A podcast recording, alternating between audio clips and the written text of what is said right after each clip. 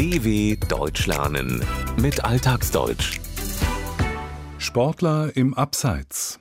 Sport zu treiben gilt als gesund. Wer es mit dem sportlichen Ehrgeiz aber übertreibt, erhöht das Verletzungsrisiko und muss manchmal sogar den Sport an den Nagel hängen. Es lebe der Sport,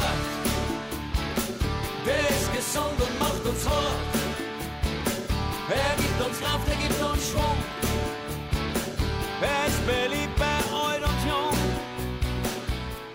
Die Deutschen verehren nicht nur ihre Dichter und Denker, sie suchen sich ihre Idole auch im Sport. Die Helden des Sports sind die Helden der Nation. Rund 24 Millionen Menschen, alt wie jung, sind Mitglieder in Sportvereinen, bewegen sich Tag aus, Tag ein auf Fußball- und Tennisplätzen, in Schwimmhallen. Sie joggen oder strampeln auf Mountainbikes durch die Wälder oder sie bewegen zu rhythmischer Musik Bauch, Po und Beine. Den einen geht es vor allem um den Spaß an der Bewegung, für andere spielt der Fitness- und Gesundheitsaspekt eine größere Rolle.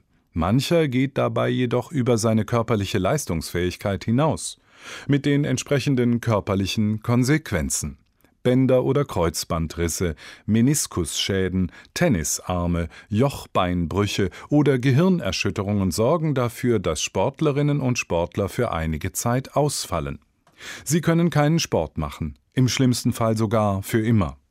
Mancher hängt den Sport dann an den Nagel. Das kann dazu führen, ins Abseits zu geraten. Diese Redewendung aus der Fußballsprache hat auch eine übertragene Bedeutung, die diese Passanten so erklären. von der Gesellschaft nicht mehr anerkannt werden. dass man sich so verloren und verlassen kommt in der Gesellschaft. Außenseiter eben nicht dazu zu gehören. wenn man in einer Gruppe ist und man wird einfach nicht akzeptiert und man steht außen.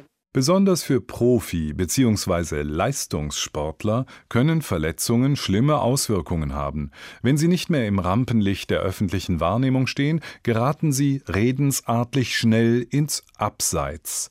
Oft wirkt sich das dann auch auf die geistige und seelische Verfassung aus, wie Jens Kleinert, Professor an der Deutschen Sporthochschule Köln sagt. Es ist nicht so selten, dass Stimmungsprobleme, Stimmungsstörungen gerade nach Verletzungen halt bei Profisportlern auftreten. Das kann auch sogar sein, dass sich äh, depressive Verstimmungen äußern. Professor Kleinert kennt das Problem beispielsweise von Profifußballspielern. Wenn sie verletzungsbedingt nicht mehr an Wettkämpfen teilnehmen können, kommt es zu depressiven Verstimmungen, einem Gefühl von Traurigkeit und Niedergeschlagenheit. Sport zu treiben bedeutet auch immer, ein Risiko einzugehen. Je nach ausgeübter Sportart ist das Verletzungsrisiko höher oder geringer. Jährlich stellen Ärzte in Deutschland rund 1,5 Millionen Sportverletzungen fest. Besonders anfällig sind Fußballer. Statistisch gesehen gehen etwa 500.000 Verletzungen jährlich auf ihr Konto. Fußballtrainer Hans-Jürgen Trietschoks warnt vor jeder einzelnen Verletzung eines Profisportlers. Verletzungen führen halt zu strukturellen Veränderungen. Diese strukturellen Veränderungen können am Anfang sehr klein sein, dass sie den Spieler nicht so äh, belasten, weil wir wissen, dass also viele ehemalige Profis riesige degenerative Veränderungen im Kniegelenk und Sprunggelenk haben. Das ist einfach der Preis, der dafür bezahlt wird. Vor allem bei Leistungssportlern nutzen sich durch intensives Training Gelenke und Knochen viel mehr ab, als wenn man einen Schreibtischjob hat. Besonders riskant ist es, mit schon verletzten Bändern, Knochen und Gelenken Profisport zu betreiben, denn so werden sie noch viel mehr und zum Teil auch falsch abgenutzt. Es kommt zu strukturellen Veränderungen. Gelenke degenerieren, entwickeln sich negativ. Letztendlich bringen Profisportlerinnen und Sportler ein Opfer, zahlen den Preis für ihren Leistungssport. Eine weitere Gruppe mit hoher Verletzungsgefahr sind Sportlerinnen und Sportler, die das Risiko suchen und dabei manchmal zu weit gehen. Dabei handelt es sich beispielsweise um Skifahrerinnen und Skifahrer, die bei Weltcup-Abfahrtsrennen eine Geschwindigkeit von bis zu 150 Stundenkilometern erreichen können, oder um Menschen, die sich aus großer Höhe von einer Klippe ins Wasser stürzen. Ein Merkmal für Risiko- oder Extremsportler ist nach Erfahrungen des Schweizer Sportpsychiaters Dr. Johannes Disch, dass sie meist an ihre körperlichen und geistigen Grenzen gehen. Eine nicht unwichtige Rolle spielt dabei das im Volksmund auch Glückshormon genannte Dopamin. Dieses Dopamin, wenn wir das spüren im Blut, dann gibt uns das auch so ein lebendiges, gutes, waches Gefühl und dass es einem interessiert, dass man noch ein bisschen mehr davon möchte.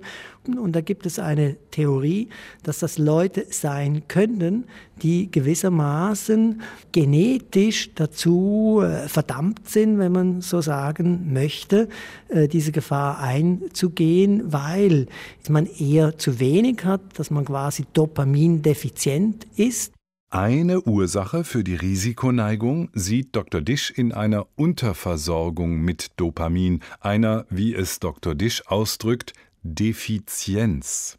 Entsprechend der Devise immer höher, immer weiter stehen Risiko- und Extremsportler unter dem Zwang, sich immer wieder der Gefahr auszusetzen. Sie sind dazu verdammt. Sie können nichts dagegen tun, weil sie von Geburt an so veranlagt sind. Laut Dr. Disch gehören etwa 15 Prozent der Menschen zu denjenigen, die immer wieder den Kick suchen, etwas Riskantes wagen, um dann ein großes Glücksgefühl zu haben. Das ist auch bei Sportlerinnen und Sportlern festzustellen, die Ausdauersport treiben und dabei manchmal auch über ihre Grenzen hinausgehen. Schmerzen werden dann schon mal schnell weggedrückt, verdrängt. Irgendwann aber geht es gar nicht mehr. Spätestens dann sollten Sportlerinnen und Sportler das beherzigen, was dieser Passant so formuliert.